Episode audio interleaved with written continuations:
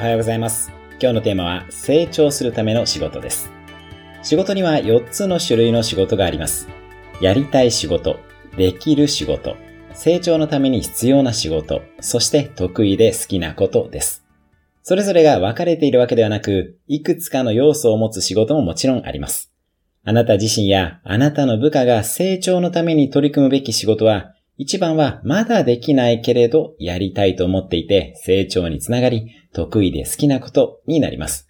まだできないけれどというのがポイントです。自分でやる仕事も部下に仕事を任せるときもついついすでにできることをやったり頼んだりしたくなります。その方が安全だからですよね。